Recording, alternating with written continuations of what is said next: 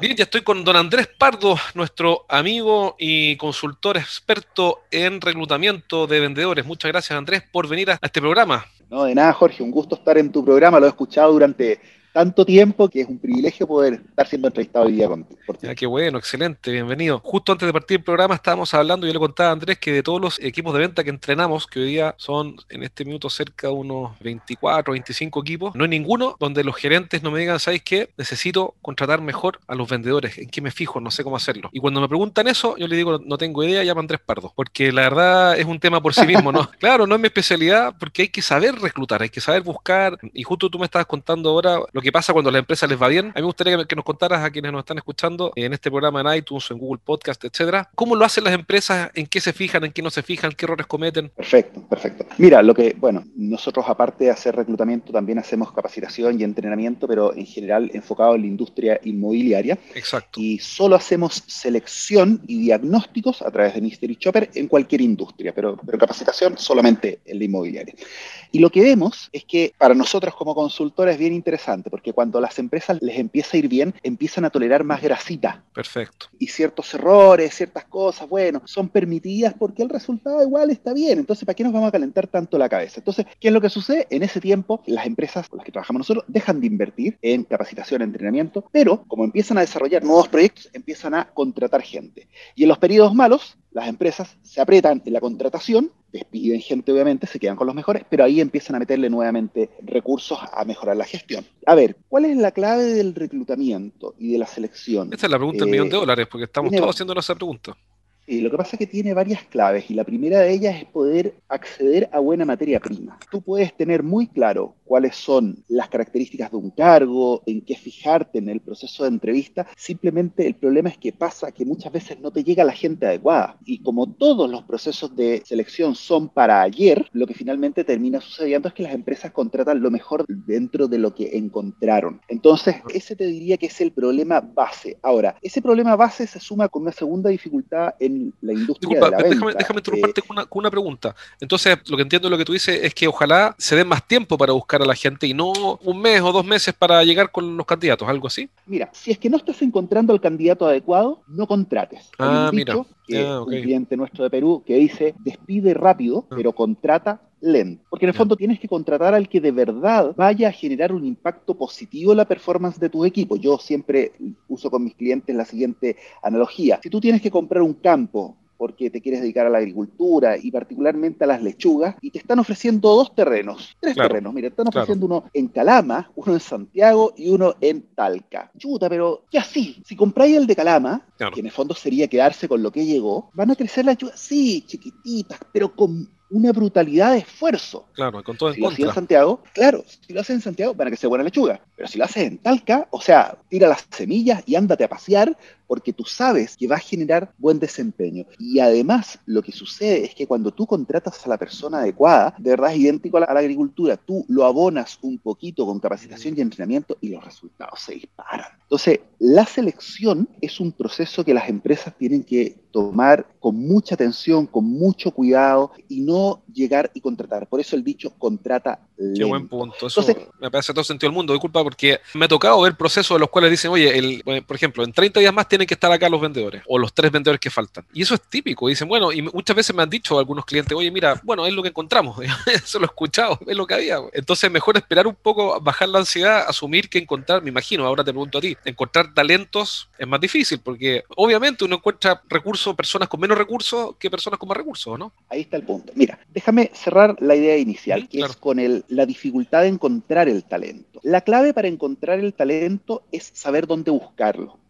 Y el talento se consigue por dos vías. Tú vas y levantas talento, o tú vas y sabes dónde buscar. El dónde buscar, y ahí viene el punto de la pregunta de ahora, es que la gente buena tú la encuentras habitualmente por una sola razón, que es tú la pillas cuando están en el canastito de liquidación, cuando esa persona está aburrida con la empresa, ah. con el liderazgo, su jefe, no tiene productos para vender, porque el gallo bueno, se llama objetivo, siempre está con pega, po. Claro, es bueno, po.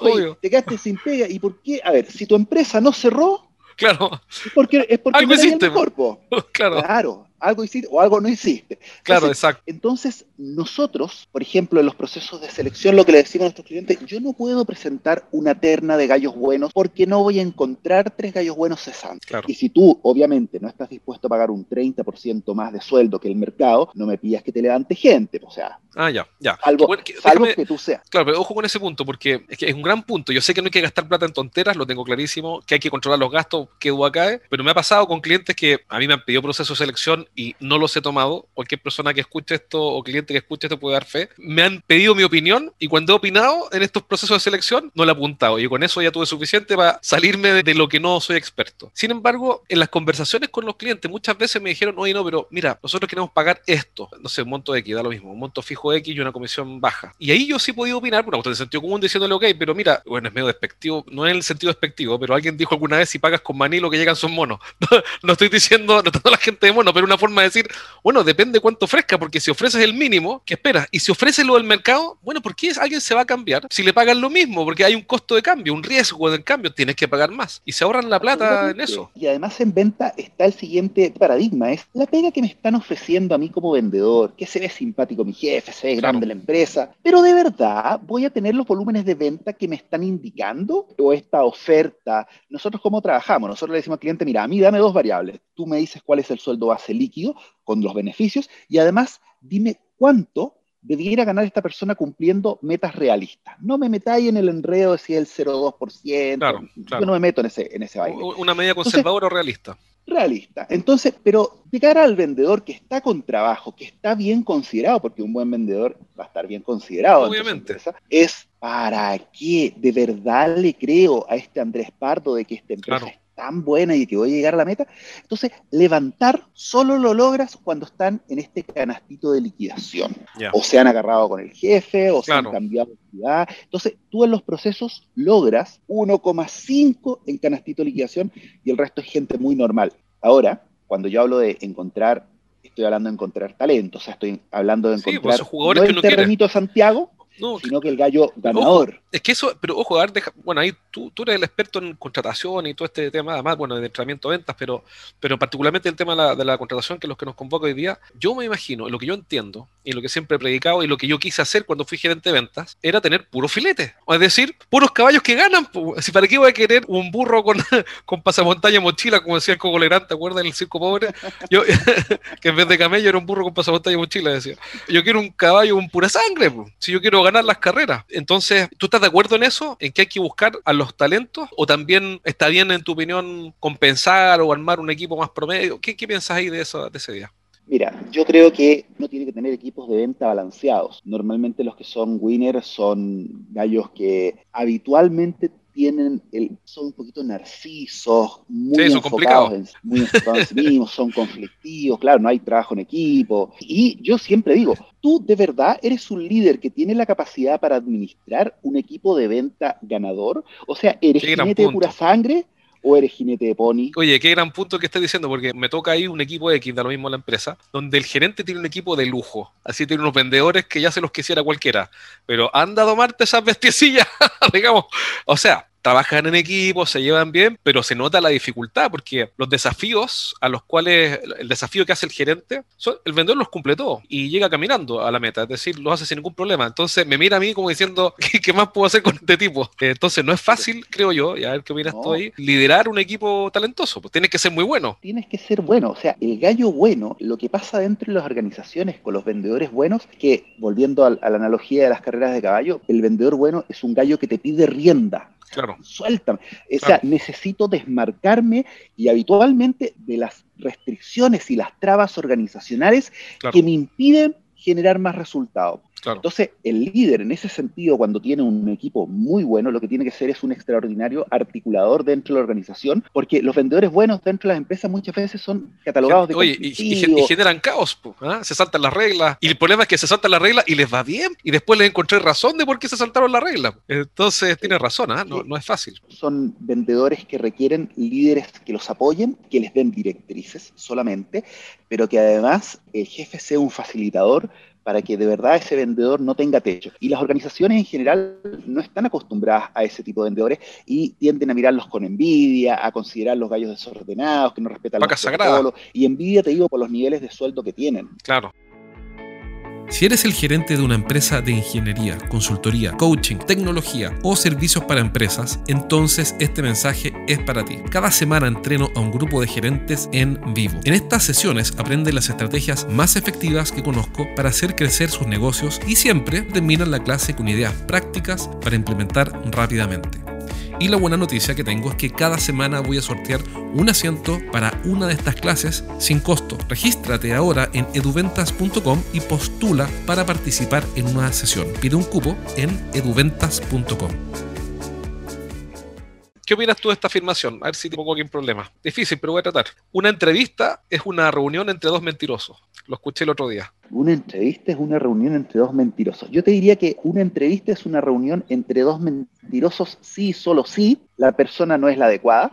Ah, ya. Y la empresa no tiene claro lo que quiere. Porque en el fondo, en las ambigüedades, en la falta de verdad de calidad de material, cuando tú postulas al trabajo y tú entras a mentir, claro, tú estás mintiendo solo porque no estás dando el ancho y te estás dando cuenta de que necesitas posicionarte un peldaño más arriba del que realmente er, del que realmente rindes. Y cuando las empresas no tienen muy claras las cosas, en realidad quieren un soldado para mandarlo al sacrificio, claro, le ofrecen cosas y le prometen cosas que de verdad no, no se cumplen. Entonces, me gusta la frase, no la conocía. Creo que para que se produzca un buen match, la empresa tiene que tener claridad y obviamente el candidato tiene que ser el, el correcto. Oye, y es interesante porque los dos se cuentan la mejor versión de la historia y, bueno, nunca cuentan, no es que nunca, pero en esos casos no se cuentan toda la verdad. ¿Cuál es el error? Si alguien, el dueño de una empresa te está escuchando o el gerente comercial, yo estos podcasts también se los envío a nuestros clientes de la consultora y lo escuchan también en otras partes. Entonces, cualquiera de estos gerentes que te esté escuchando y te diga, mira, ¿sabes qué, Andrés? Yo tengo dos vendedores muy buenos o tres, tengo seis que son promedio, tengo siete o ocho que no me convencen para nada. Y trabajo con Jorge, los entrenamos, pero veo que en el tercer nivel, estos de bajo desempeño, no mejoran. ¿Qué hago? Los despido, contrato a gente nueva, me enfoco más en los del medio, más en los de arriba, ¿Qué consejo le darías tú? O sea, dado el volumen del equipo, no hice la cuenta, pero más o menos estamos hablando como 12 personas. Eran claro, supongamos que 12 tenemos, o 12 ya tenemos dos arriba y 5 y 5, por ejemplo. 5 al medio, 5 abajo. ¿Qué haces con la gente que tiene menor desempeño? ¿Le das plazos? Yo tengo mi opinión, pero quiero saber la tuya de qué hacer, porque ¿qué es lo que yo veo siempre? ¿Para dónde me pregunta? Es que yo veo que la gente, los vendedores que tienen bajo desempeño, se quedan pegados en la empresa. Y no es bueno ni para ellos ni para la empresa. Hoy día un cliente de la mañana me contó, tengo un equipo de venta donde hay un vendedor que lleva 6 meses sin vender nada, cero. No le dije nada todavía, ya llega el momento, pero yo, tengo mi opinión sobre eso. ¿Qué, haces en esos casos cuando se empiezan a quedar pegados? Eso es problema del líder y te voy a explicar por qué. Las personas no logran los desempeños que uno espera por tres posibles razones. No sabe, no quiere o no puede. No hay más. Por ejemplo, no sabe prospectar, no sabe hacer preguntas, no sabe hacer una presentación atractiva, no sabe cerrar, eh, lo que sea. No puede. Sabe, qué es lo que hay que hacer, pero no ha desarrollado las habilidades. En el fondo es la ejecución. Claro, si yo sé que para andar en bicicleta es la pata derecha, después la izquierda, pero ¿y el equilibrio cómo lo hago? Eso necesito aprender a hacerlo. Y la tercera es no quiere. Nosotros hacemos talleres de liderazgo de jefes de venta y en la industria inmobiliaria y vemos eso, eso es una matriz y lo que uno busca es llevar a los vendedores a lo que se denomina el cuadrante M4, donde el tipo es autónomo y además tiene buena disposición. O sea, tiene las dos cosas que uno busca. Ah, o sea, el gallo tiene, es una máquina y además, y le pedís algo, uy, va y lo hace. Claro, lo mejor de los mundos. ¿Quién es? Claro, lo que tú tienes que revisar dentro de tu equipo es la gente que no está generando resultados, ¿en cuál de esas tres opciones está? Puede estar mixto. Por ejemplo, pensemos en alguien nuevo, ¿sabéis que no sabe? Bueno, y si no sabe, evidentemente tampoco puede. Pero alguien que no quiere, porque sabéis que no quiere llamar leads, no quiere salir a terreno. Claro. Bueno, normalmente el que no quiere yo sugiero el cambio, porque no vale la pena, el, es tanto el desgaste para cambiarle el switch a alguien. O sea, podéis ponerle coaching, una cosa así, pero yo sugiero ahí el cambio. Y en los otros dos, asignar tiempos, como tú dices. Ahora, en el caso del no sabe, hay vendedores que lo que tienen también son problemas para poder llegar a saber. O sea, ¿tiene las habilidades realmente para ejecutar la conducta? Claro, claro.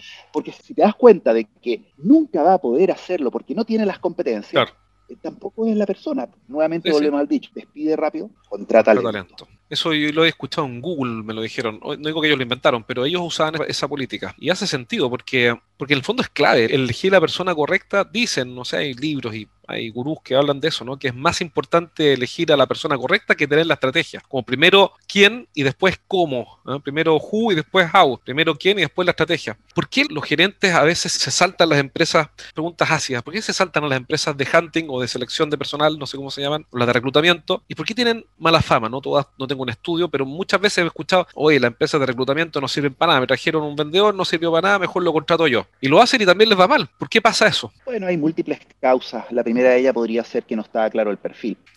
nosotros hemos hecho procesos de selección en los que efectivamente tú llegas con buenos candidatos, pero el cliente desde que hizo el pedido hasta que hace las entrevistas, tú te das cuenta de que cambió lo que quería. ¿Y por qué nos damos cuenta que cambió? Porque en el momento en que te hace la retroalimentación te dice, oye, pero el, tipo que me trajiste no tiene experiencia en esto y en esto otro, pero si no me pediste eso, tú me pediste esto otro. Entonces, un primer elemento es la dificultad en definir un buen perfil. Y yo veo que muchas empresas hacen un perfil a veces desde lo técnico, pero no desde lo psicolaboral, no desde esas competencias. Ese es un primer problema. El segundo es que bueno, pastelero tus pasteles, o sea, si yo, no sé, quiero un reloj que mida la presión atmosférica y lo compro en la vereda del Paseo Humá, evidentemente no, o sea, hay consultoras que hacen de chincola jote. Entonces, ¿es posible que alguien que hace de chincola jote, o sea, un médico general, puede de verdad terminar haciendo un trasplante de corazón? No, del mismo modo que el que hace trasplantes de corazón no se mete en el dolor del tobillo